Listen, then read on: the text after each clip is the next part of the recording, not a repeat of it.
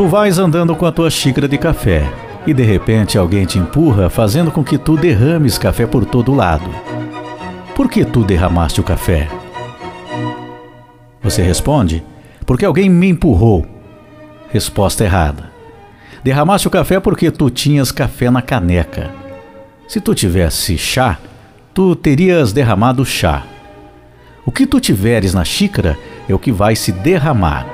Portanto, quando a vida te sacode, o que tiveres dentro de ti, tu vais derramar.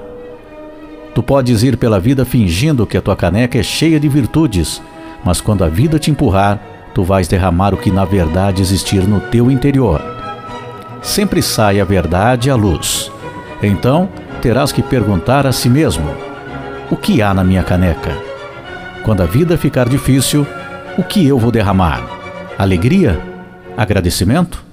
Paz, bondade, humildade? Ou raiva, amargura, palavras ou reações duras? Tu escolhes.